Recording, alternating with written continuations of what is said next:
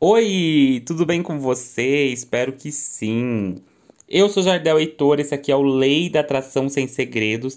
Aqui a gente conversa sobre lei da atração, prosperidade financeira, espiritualidade, energia, crenças limitantes, relacionamentos e muito, muito mais. Se você ainda não segue o episódio, clica aqui em cima no botãozinho para você seguir e receber atualização sempre que eu postar episódio novo. E também você pode avaliar com cinco estrelas o podcast para que a plataforma envie para que mais pessoas tenham acesso a esse conhecimento transformador. Beleza? Bora começar? O tema do episódio de hoje então é o seguinte: três crenças que travam o seu financeiro. Jardel, o que, que são crenças? Já vocês já estão carecas de saber, né? Mas sempre tem alguém chegando agora. E se você está chegando agora aqui no meu podcast, eu vou te explicar o que, que uma crença é, tá? Uma crença, em essência, é um padrão, né? Adotado pela tua mente como uma verdade absoluta. Então, um pensamento uh, negativo ali, ou uma memória, um trauma que se tornou um padrão para sua mente. Por exemplo, o teu pai é, fazia críticas muito severas a você. Estou dando um exemplo, tá? Críticas no sentido de que você não era boa o suficiente, de que você é, era uma era burra, inapta, sem talento, coisas desse tipo. Algumas pessoas falam, nossa, isso é cruel, mas acontece bastante, tá, gente? Eu pego muitos casos é, de pais cruéis, tá? Voltando ao nosso exemplo, o pai era muito severo, muito crítico.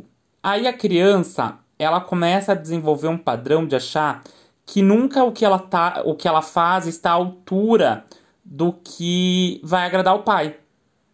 Então, internamente ela se sente um fracasso. Esse padrão de fracasso, dela achar que nunca ela tá boa, de que tudo que ela faz ela vai fazer errado, de que ela é, é burra, de que ela não é suficiente, de que ela é um fracasso, essa ideia do fracasso que fica preso na mente ali é a crença.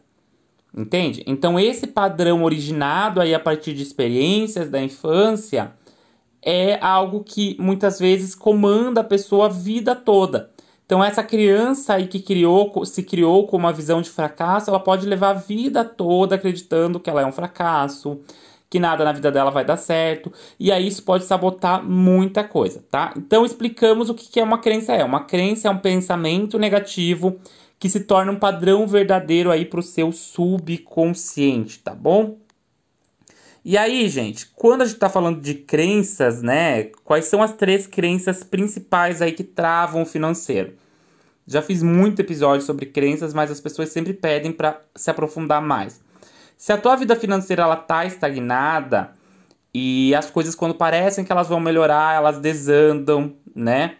É, provavelmente você tem aí um padrão limitante, provavelmente você tem uma crença, né? E essas crenças podem ser, a primeira delas é, obviamente, a que eu citei no exemplo ali, fracasso.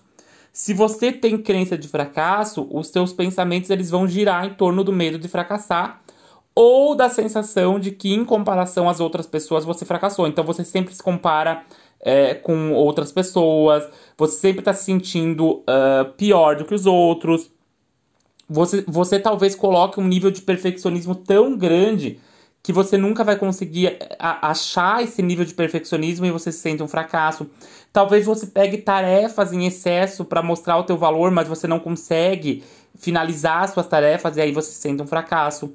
Talvez você tenha medo é, de dar o próximo passo em relação a um novo emprego, a um novo empreendimento. É, por quê? Porque você tem muito medo de sair da sua zona de conforto, porque no fundo, no íntimo, você já acredita que você vai fracassar.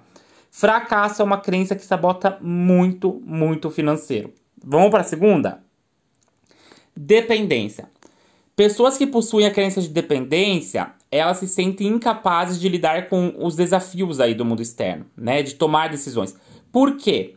Porque é, elas aprenderam na infância a deixar que os seus pais tomassem todas as suas decisões. E na vida adulta elas não conseguem se desvincular do medo de fazer algo errado, né? De tomar decisões sozinhas. Ah, Jardel, mas criança tem que ser comandada pelo adulto. Acontece que uma das nossas necessidades básicas fundamentais é a autoexpressão, né? Então a criança ela precisa também entender qual que é a personalidade dela. Então, ah, a criança ela não gosta de usar uma roupa de tal cor. Vamos dar um exemplo. A criança ela não gosta de, usar uma roupa da cor verde.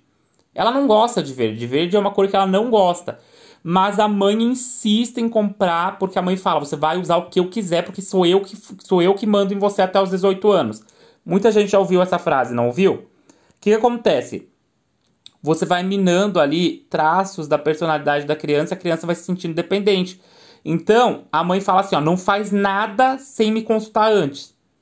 Tudo você tem que estar tá ali pedindo autorização para a mãe, tudo que você tem que estar tá ali fazendo coisa, né? Então, assim, a criança ela acaba desenvolvendo até mesmo um medo de desagradar a mãe, né? Porque a mãe coloca ali um controle tão grande sobre a criança que a criança se sente totalmente dependente. Então a mãe coloca uma, uma, uma versão na cabeça da criança de que a criança não sabe lidar com situação nenhuma. Né? Então a criança ela se sente totalmente despreparada para o mundo, porque quem está ali cuidando em excesso e o cuidado em excesso ele é prejudicial. Aquela mãe que não deixa a criança brincar na terra, sabe? Que, aí o médico fala, cara, deixa a criança ir na terra porque ela precisa criar anticorpos, mas a mãe não deixa. Aquela mãe que ela tá ali, tudo ela quer comandar, quer controlar e tudo mais, né? Então o que acontece? Por mais que você precisa ter ali um, um, um padrão, né? Você que é mãe, pai, de ter ali uma responsabilidade sobre a criança, de educar, de mostrar para a criança o que é certo e o que é errado, você não pode extrapolar os limites de querer comandar tudo na vida do teu filho. Teu filho também tem uma personalidade própria, teu filho também tem que se expressar, teu filho também tem que ter os, os gostos pessoais e você tem que respeitar isso, né? Quando esses respeitos, esses limites são extrapolados, a criança ela pode desenvolver uma crença de dependência. E aí na vida adulta, a dependência é muito ruim, porque se tornam adultos que têm medo de se frustrar, que tem medo de tomar decisões sozinhas. Então, como é que tu vai crescer se tu tem medo de tomar decisões sozinhas? Que tem medo de, de sair da casa dos pais, até mesmo, entendeu? E se desvincular disso. É um medo muito grande. Que acham que são insuficientes, que nunca vão conseguir ter sucesso sozinhos por conta da crença da dependência. Vamos para a próxima crença? A terceira crença eu posso dizer que é desvalor aí, uma ideia de defectividade. O que, que é defectividade? É um padrão voltado para a ideia de que tem algo errado com a pessoa. Então a pessoa sente que é, ela se sente burra no sentido de que ela, ela tem algo ali que falta nela. Falta inteligência, é, ela não tem o que é preciso para alcançar o sucesso, né? Diferente da crença de fracasso, que a pessoa tem uma visão voltada para a ideia de que vai fracassar, então o medo do fracasso, aqui já é uma visão voltada para a ideia de que ela é ruim mesmo, né? Então a, a, a visão de que ela não é boa, de que nada do que ela faz é, dá certo, de que tem algo que falta para que ela, pra que se, ela se torne, se torne uma pessoa boa, né? Então são pessoas que se autodepreciam e muitas vezes se acham incapazes de conseguir criar uma vida diferente. Então muitas vezes elas até aceitam que elas não vão conseguir nada mais do que aquilo porque elas são ruins, que tem algo que falta, elas, elas têm um, um padrão de desvalor muito forte instalado na mente delas. E isso, logicamente, sabota o relacionamento, o, o financeiro, né? Por que, que sabota o financeiro?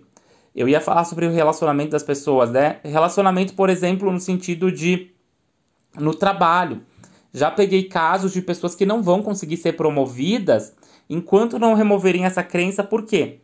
Porque se elas se sentem inaptas, burras, que tem algo que falta, como que elas vão conseguir ser líderes? Como que elas vão conseguir liderar? Como que elas vão conseguir atingir o sucesso? Como que elas vão conseguir fazer um networking? Não vão conseguir né? Elas não vão conseguir criar algo diferente na vida delas, ok? Ah, Jardel, me identifiquei com essas crenças. Como que eu faço para mudar? Você precisa curar a ferida emocional que originou esse padrão. E aí você precisa descobrir qual é essa ferida emocional, trazer uma curiosidade aí para sua vida para entender o que, que aconteceu e por que, que isso ainda está atuando na tua vida.